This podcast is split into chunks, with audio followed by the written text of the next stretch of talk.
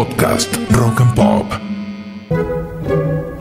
Se conoce como turbulencia a la agitación o movimiento desordenado de moléculas en un fluido. Las historias de amor y desamor que atraviesan al rock y su génesis también fluyen entre las canciones que no nos cantaron.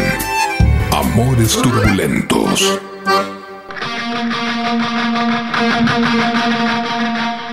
Oh,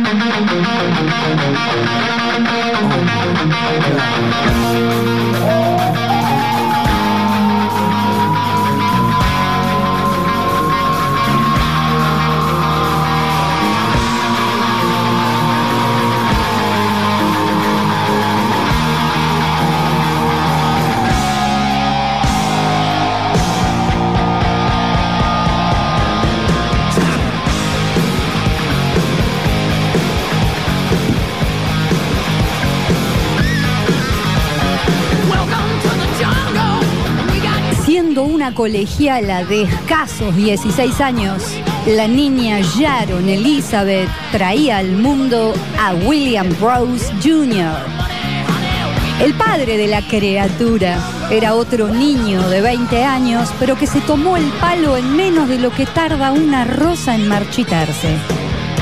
Tres años después, siendo todavía una niña, Sharon se estaba casando con un hombre bastante mayor llamado Stephen Bailey.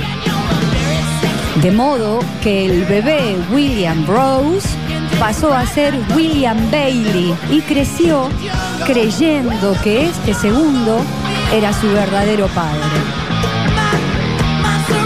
Los pétalos de la niñez de William cayeron rápido, muy rápido. Pero las espinas, esas sí que se mantuvieron firmes.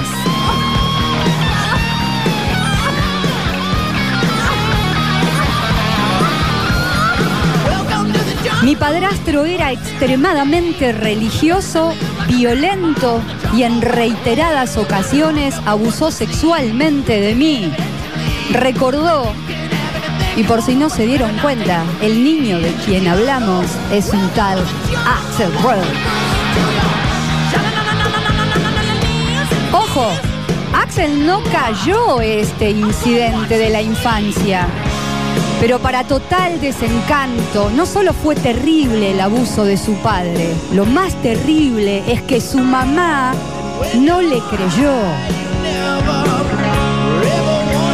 Así las cosas entonces.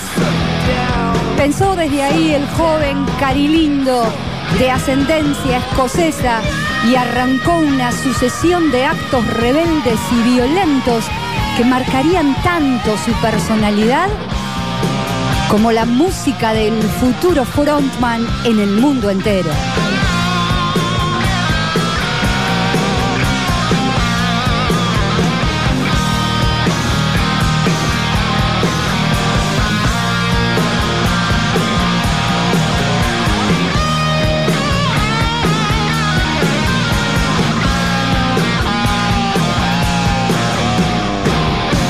A los 17 años tenía más del doble de arrestos que primaveras en su haber.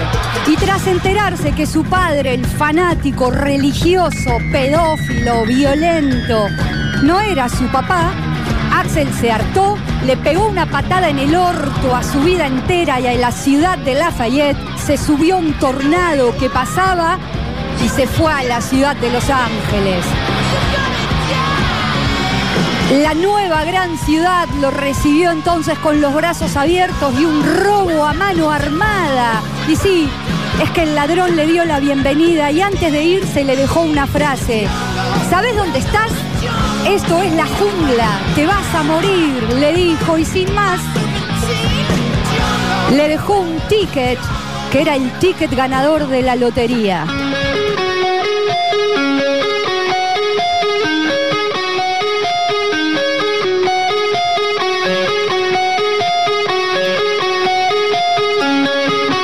En Los Ángeles. Pasaron un par de años a los tumbos, pero principalmente lejos de sus malos recuerdos. Se paseó por un par de proyectos musicales, pero para marzo de 1985 y en sociedad se junta con el violero Tracy Guns y decidieron formar los Guns N' Roses. A los meses, Axel le dio el pase a Tracy y lo reemplazó por Saul Hudson para que se haga de, cargo perdón, de acariciar las cuerdas. Y de ahí la génesis de uno de los mejores dúos de la historia del rock mundial, Axel y Slash. En el año 87 largaron el disco debut Appetite for Destruction.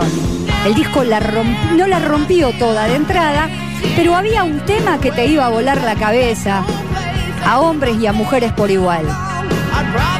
Sweet Child o Man fue el sencillo que posicionó a los Guns N' Roses.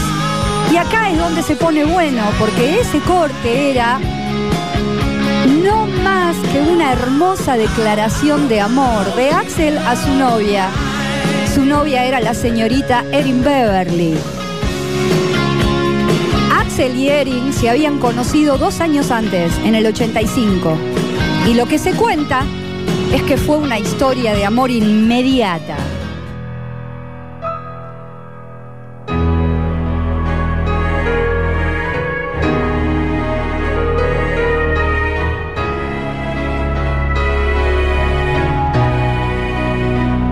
Yo vivo y muero por Erin, al punto que me la inmortalicé en un brazo contó Axel en una entrevista mostrando su tatuaje y continuó. Soñamos con tener hijos y morir juntos.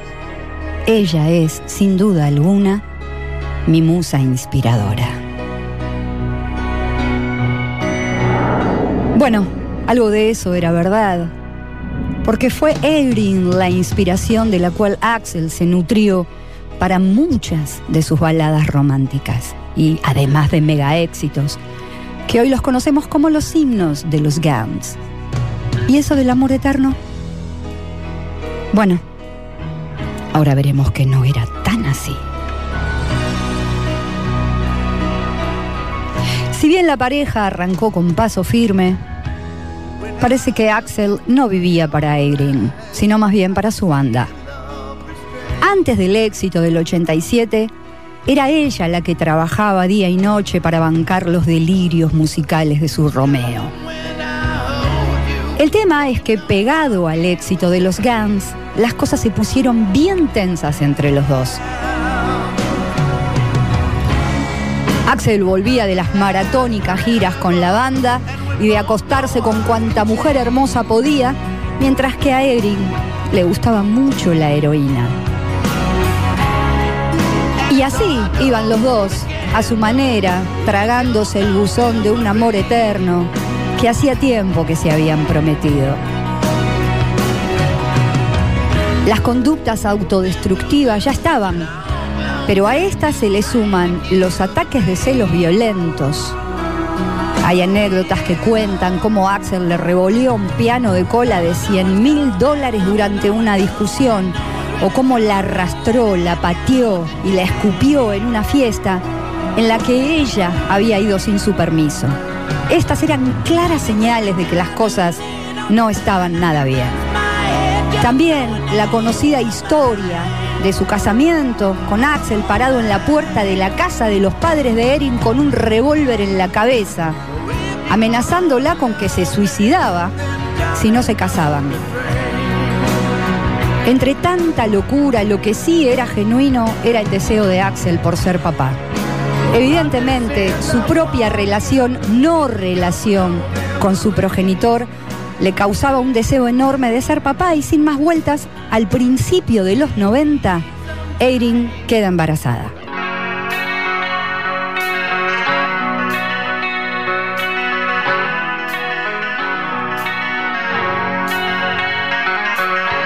Y acá, amigos, la más triste y gris de las historias de esta pareja. Porque a los tres meses de embarazo, Erin tuvo un aborto espontáneo y perdió al bebé. ¿Por qué gris? Porque los que de verdad los conocieron de cerca sabían de la afinidad que tenía Axel por arrastrar a su esposa por el piso y aunque nunca se pudo comprobar, fue imposible para muchos no conectar con el hecho de que la pateara y la golpeara y Eirin abortara. Un Axel deshecho y una Eirin descorazonada tenían entonces los días contados. Juicio de separación y un intento por arreglar las cosas. Dicen que Axel le ofreció todas las regalías de Sweet Child o Mine a su musa, cosa que ella rechazó y así cerraron las puertas para siempre. Las luchas internas de Axel siguieron. Se peleó con Slash, disolvió Guns N' Roses, prometió no subirse nunca más a un escenario, se internó y empezó análisis. Finalmente resurge un poco en el año 2001. En el año 2016 los ACDC lo invitan a una gira, lo convocan al Salón de la Fama del Rock y parece que finalmente, después de tanta jungla, Axel se quiere recostar a la sombra y descansar. Hasta acá, otra historia de amores turbulentos.